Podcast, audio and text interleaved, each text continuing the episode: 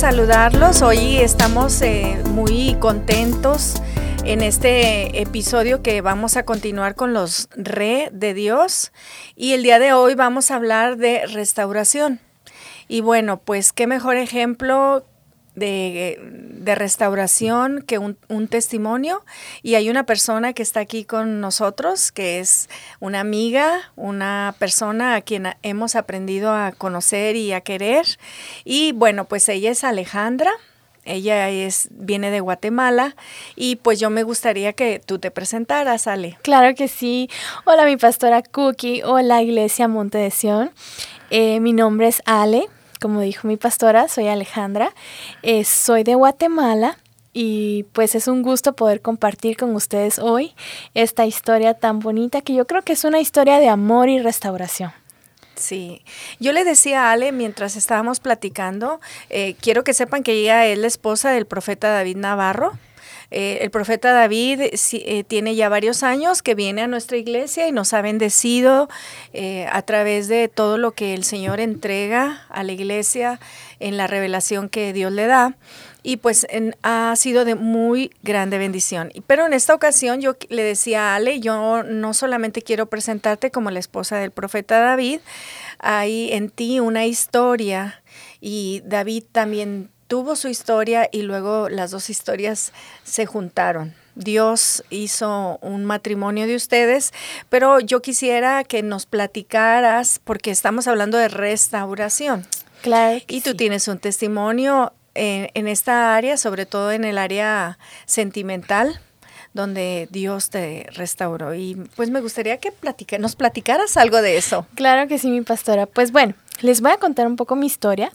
Yo soy médico de profesión, especializada en radiología, pero justo cuando estaba a punto de terminar la universidad, yo tuve la oportunidad de conocer a un chico de mi misma universidad, de buena familia, pues con un buen testimonio, ¿verdad? Y pues comenzamos a salir, después decidimos hacernos novios, nuestras familias estaban de acuerdo, todo marcaba que él era la persona que Dios había puesto en mi camino. Incluso recibimos palabras, eh, palabras proféticas, mi pastora. Eso es, un, punto muy interesante. Y que, bueno, empezamos a planear, ¿verdad? Tener una familia, casarnos. Y a finales del año 2016 eh, esta persona pues me propuso de matrimonio. Fue una propuesta de ensueño. Fue en un lugar muy bonito, con pétalos de rosas.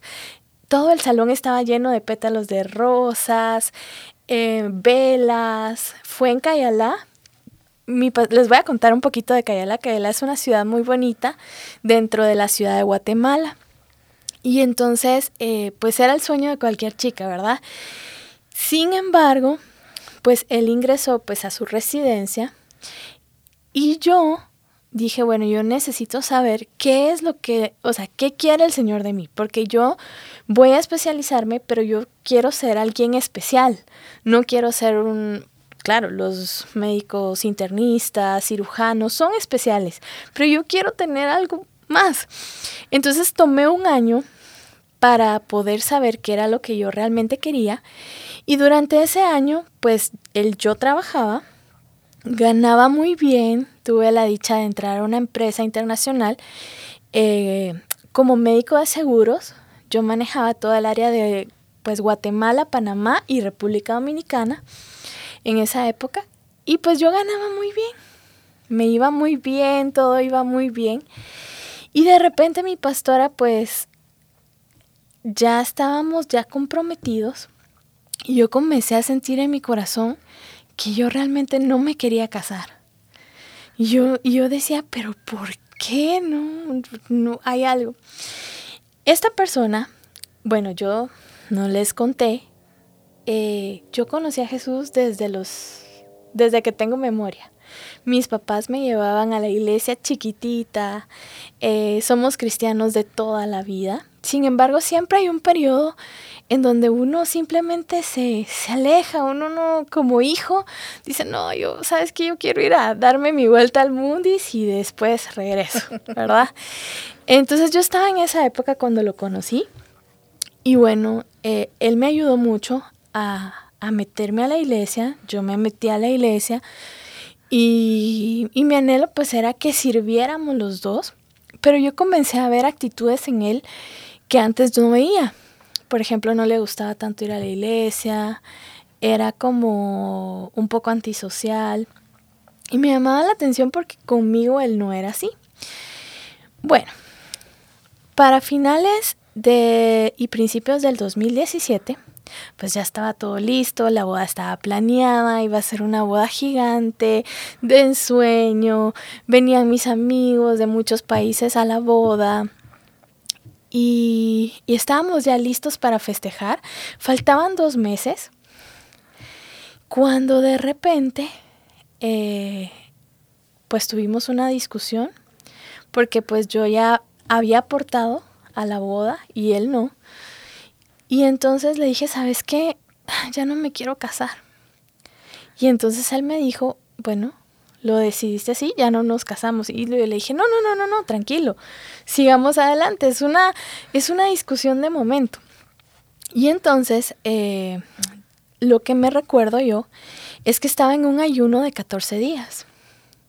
Y al terminar el día 14, yo escuché una voz que me dijo, él está hablando con alguien más.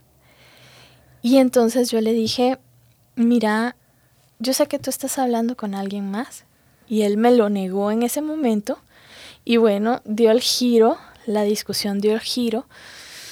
Eh, el día lunes yo estoy en mi trabajo, pues ya como radióloga, era residente de primer año, cuando él me escribe un mensaje y me dice, mira, estuve platicando con mis papás el día de ayer y he tomado la decisión de que no me quiero casar. Cuando yo recibo esa noticia, mi pastora, sentí un balde de agua fría encima. Claro. Se me cayó el mundo. Dije, Dios mío, faltan dos meses. Estaba una semana de la primera despedida de soltera. Eh, vienen mis amigos, está todo pagado. Yo, ¿qué voy a hacer? Y bueno, dije, Señor, haz memoria de mis ofrendas, porque eso me recuerdo que lloré, lloré muchísimo, porque no solo te rompen el corazón, te rompen las ilusiones, te rompen los sueños. Y, y uno se siente devastada, mi pastora. Y como mujer, no la uno se siente humillado, humillado, destrozado, feo. Bueno, es una serie de emociones. Y bueno, eh, entonces yo entro como a un periodo de proceso donde Dios trata con mi vida de una forma muy especial. Yo me recuerdo, entraba llorando a mi habitación, llorando todas las noches porque yo decía, yo tengo que estar fuerte, porque yo quiero que mis papás me vean bien, y, yo tengo que estar fuerte, yo voy a salir de esto. Y mi pastora fue un momento donde incluso llegué a deprimirme. O sea, habían, yo, yo ahorita estoy recordando. Y entonces pasa justamente, fue la peor semana de, de mi vida, les digo yo. Era el aniversario de, de mi iglesia. Y justo ese día iba a predicar el profeta David Navarro. Y entonces yo llegué, pues obviamente porque era el aniversario de la iglesia y porque quería distraer mi mente y cambiar de ambiente. Y entonces el profeta David al momento de la administración llega y me dice, el Señor ha hecho memoria de tus ofrendas. Y bueno, eso para mí fue un respaldo de decir, bueno, Dios está conmigo. Y bueno, vivo un proceso de más o menos siete meses, así, endeudadísima mi pastora, endeudadísima. Yo me recuerdo, eh, me puse muy flaquita, muy flaquita. Y le cuento a mi amor esa historia porque a veces en el hospital pues no tenía yo dinero. porque tenía que pagar, mis papás me ayudaban a pagar las tarjetas, pero a veces ya no me quedaba yo, ni mi sueldo me alcanzaba. Y me recuerdo que mi cena era una galleta y un café. Entonces yo me empecé como a, a poner bien delgadita, porque pues ya las penas, ¿verdad? Y bueno, para esto yo seguí trabajando, seguí estudiando. Eh, ¿De dónde vinieron las fuerzas? Sí, no, de Dios, de Dios. Yo no tenía fuerzas para nada, mi pastora. creo. creo que fue un momento muy oscuro, incluso eh, a veces tenía ganas de morirme, así. Y mi, mi amor, el profeta David lo sabe, porque yo le comenté, porque nunca imaginé que mi vida diera, o sea, yo estaba acostumbrada a cumplir retos, a cumplir metas, a cumplir sueños, y en ese momento mi vida empezó a dar un giro de 180 grados. O sea, yo me veía y ya no me conocía, porque yo decía, ¿en qué momento mi vida se perdió? Y pero bueno, yo seguí eh, saliendo adelante, y ya como para abril, yo ya me sentía mejor, diciembre yo ya me sentí mejor, yo sé que Dios hizo un proceso de restauración en mí y para abril de ese año mi papá me dice, Ale, hay una actividad misionera en Camboya y, y yo quiero que vayas y yo te voy a ayudar. Y yo, papi, pero no tengo dinero, estoy endeudada. Y me dice, no, mija, ve, bueno, entonces hice y pedí, pedí, mis vacaciones del hospital, arreglé todo para poder ir. Y justo da la casualidad que el viaje se adelanta y yo no me puedo ir con el grupo de misioneros. Me toca irme sola. Yo dije, bueno, el Señor me lleva, yo sé que tiene algo para mí. Y en el viaje, pues el Señor empezó a poner en mí ideas para trabajar con los niños. Yo iba a un donde están principalmente los misioneros de este campo de la iglesia amigos, pero son principalmente niños. Entonces Dios me empezó a dar ideas, empecé a trabajar eh, para poder llevarles algo. ¿Cuánto tiempo estuviste en Camboya? Estuve más o menos un mes. Un mes. Un mes, pero una semana no cuenta que me la tomé de vacaciones. Muy bien. Sí, y entonces eh, en Camboya aprendí muchísimo, el mundo espiritual allá es real. El Señor me hablaba mucho del, de evangelismo durante el viaje, pero me llamaba mucho la atención de que se me acercaban personas a decirme que yo era bonita. Y me decía, you are beautiful. Y yo... Y no les creía. Y no les creía. Y después me decían, ¿me puedo tomar una foto contigo? Y yo, mm, ¿pero por qué? Y entonces comencé a ver que Dios estaba trabajando con mi autoestima. Y es que las personas que son blanquitas son valoradas en allá. Es como un símbolo de belleza. Y entonces yo me empecé a sentir querida y entonces los niños llegaban y me abrazaban y me decían que me amaban. Y no, mi pastora, yo creo que eso fue un viaje de amor. También me recuerdo que fui a una playa, que ahorita antes de, de la entrevista estábamos hablando de las playas y fue una playa hermosa. Y yo me recuerdo que el Señor me habló en esa playa y me dijo, si no hubieras pasado por lo que pasaste, no estuvieras aquí. O sea, yo lo permití. Y entonces el Señor fue sanando, fue restituyendo. Yo venía renovada, 100% conectada con Dios. Eh, venía lista. Y bueno, ya cuando mi corazón estaba en paz, eh, Dios me permite conocer a mi esposo en un funeral, igualmente sirviendo, ¿no? Fue una cosa, eh, a los tres meses. En un funeral. En un funeral, mi pastora. Y yo estaba sirviendo a mis pastores, claro, o sea, todo fue dentro de la iglesia.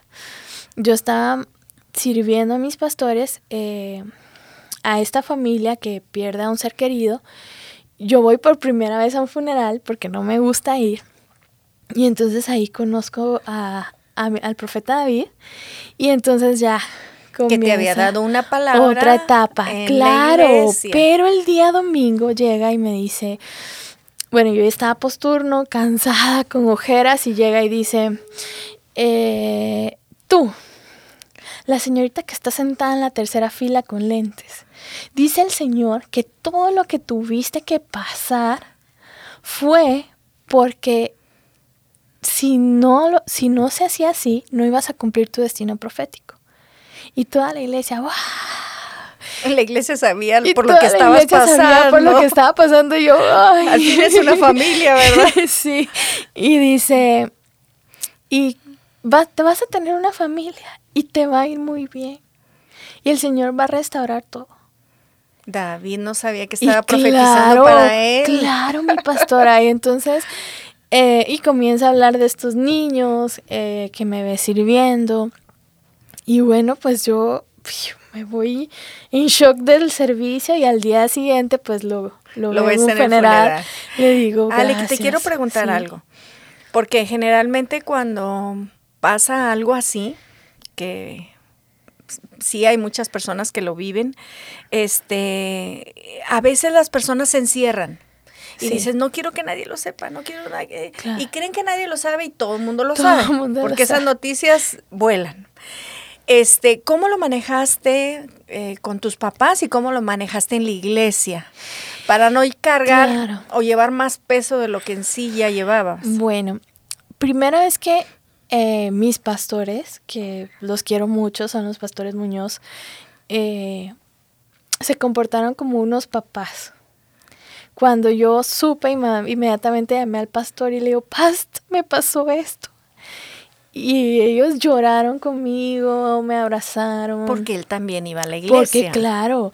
Y entonces, y la familia es conocida. No, mi pastor, la familia es conocida. Y cuando Incluso me acaba de pasar, llamé a mi mamá, mi mamá me apoyó, yo me recuerdo, mi mamá lloró, lloraba conmigo. Mi papá me decía, ay no, mija, tranquila. De esto nos vamos a estar riendo en 10 años, porque mi papá es así. Y entonces, ibas a salir adelante. Y yo dije, no, sí. Y creo que el abrir mi corazón con ellos me dio la oportunidad también de como de estar más tranquila y más en paz. Claro. Sí. Y, y de saber que todo tiene un propósito. Incluso lo más feo, lo más malo, tiene un propósito. Fíjate que a mí me llama la atención porque en Eclesiastes 3 dice que dice que hay tiempo de nacer y tiempo de morir, tiempo de llorar y tiempo de, de bailar. Y pero pero al final de, ese capítulo dice, y todo lo hizo hermoso en su tiempo. Claro. Y un día yo entendí que humanamente uno ve hermoso el tiempo de bailar, el tiempo de abrazar, el tiempo de nacer, pero no la otra parte. Pero el Señor dice que todo lo hizo hermoso. Sí, mi pastor. A veces hay que pedirle a Dios que nos enseñe a ver la hermosura. Claro. Donde no la vemos.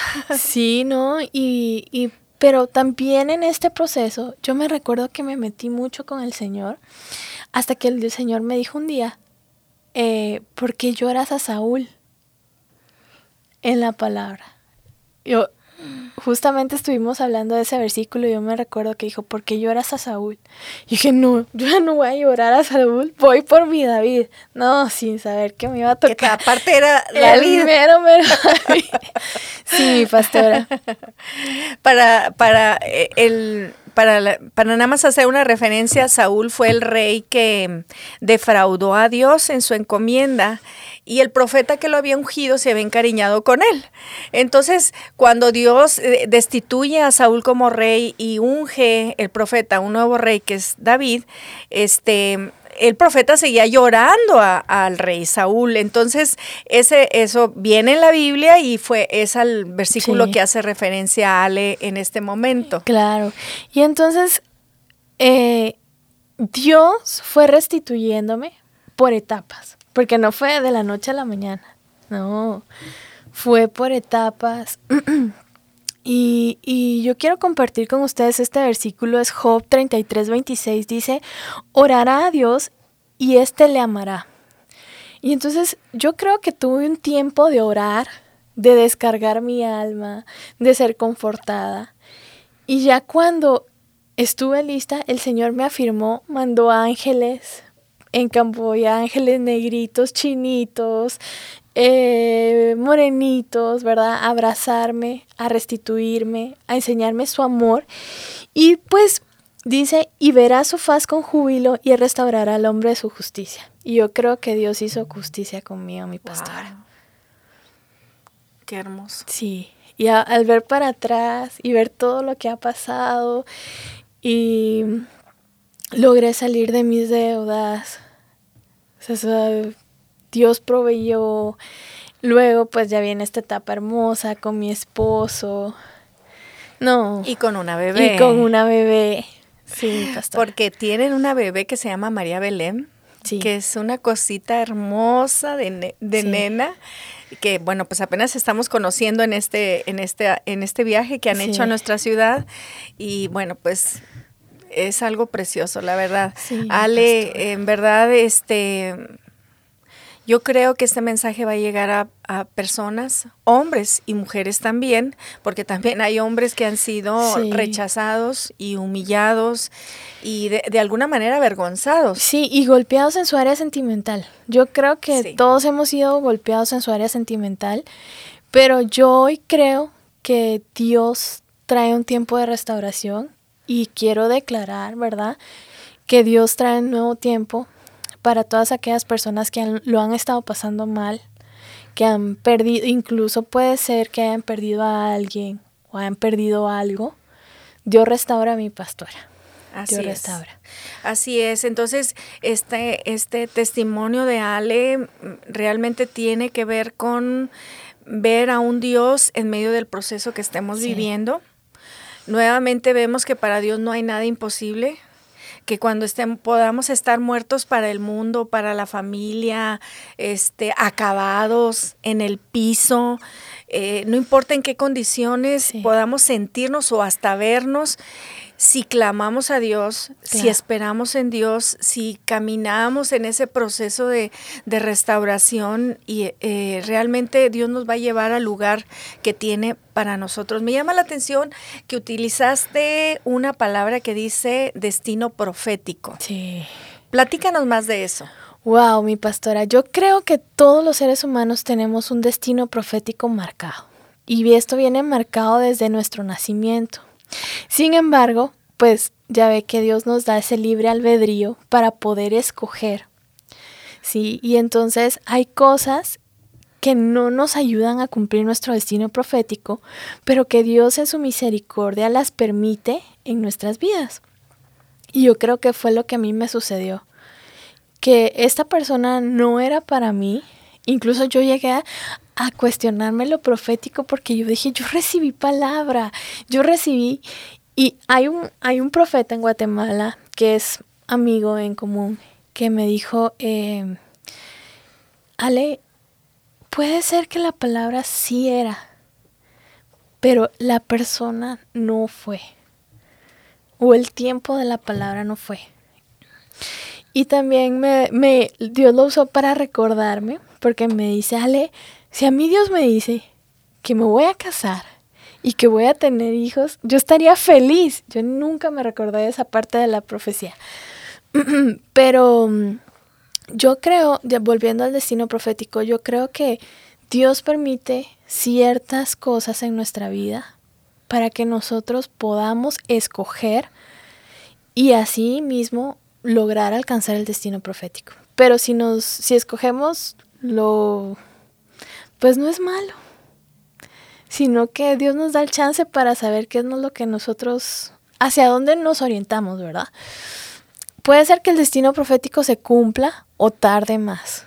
Ajá, de acuerdo a las decisiones. De acuerdo a las decisiones que tomamos, sí. sí. Sí, yo me recuerdo que un 22 yo clamé al Señor. Yo le dije, Señor, yo ya no quiero estar solita, pero yo te pido por esa persona que va a ser mi esposo, que por favor me lo des, yo estoy lista. Y, yo dije, sí. ¿Cuántos meses después? Uy, ya había pasado tiempo, un año y algo. Ah, Sí, mi pastora. Y dije yo, bueno, ¿y si, y si es el profeta David Navarro? Mucho mejor. ¿Así lo dijiste? sí.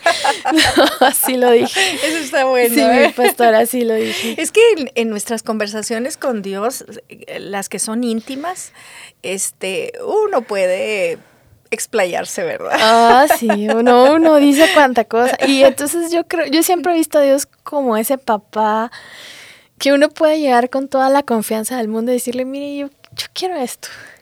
Y así fue, yo le dije, si es el profeta David, cuando dije eso, yo me asusté. Porque eso vino de mi inconsciente, o sea, vino y de, esa oración al momento en que del funeral. Ah, Creo que nos quedamos con el funeral. Claro, eso fue después del funeral. Después del después funeral. del funeral. Que, que, quedaron sentados a la Sí, que lo conocí y platicamos. O sea, yo me, él se va de viaje a Venezuela y yo me quedo y ya yo hago esta oración y a la semana él recibe una palabra del profeta Hernán Acosta donde le dice, eh, el Hasta Señor me dice ¿verdad? que te profetice con el nombre, con mi primer nombre, ajá, Alejandra. Alejandro, le digo. Es Alejandra. Y no te vas a confundir. No tengas temor. Y la vas a encontrar. Y es que recordemos que también el, el profeta David tiene una historia de restauración. Sí. Su matrimonio es un- dos historias de restauración Sí. que Dios en verdad restauró y hasta yo, yo pienso que resucitó. Sí, mi pastor. Resucitó la esperanza, resucitó el deseo de vivir, el, el deseo Sí. de ver una, una vida en familia. claro. Y, y la verdad es que yo creo que esta es una historia digna de ser contada. Gracias. Y esperamos que esto traiga una animación, una esperanza y renueves tu fe y vivas tu proceso. Y invites a Dios en ese proceso. Sí, yo que creo acompañes que es, de Dios, ¿verdad? Sí, es lo más importante, no soltarse de la mano de Dios, porque ya después uno se suelta y empieza a hacer una barbaridad de cosas, pero Un mi- error te lleva a más Sí. errores, ¿verdad? Sí, pero si uno está de la mano de Dios y, y yo creo que el Señor al final restaura y restaura por completo todo, mi pastora. Y lo más importante, y yo siempre se lo dije mi amor, que yo a él lo valoraba mucho, porque las personas con cicatrices para mí representan mucho, porque son personas que han sufrido, que han vivido alguna desilusión, algún proceso, pero que fueron restauradas. Y esas cicatrices quedan como recuerdo, ¿verdad? Una cicatriz del dolor, pero al final esas cicatrices lucen hermosas, mi pastora. Así es. Sí. Así es. Y la verdad, Luz es hermosa. Gracias. Este, la bebé está hermosa.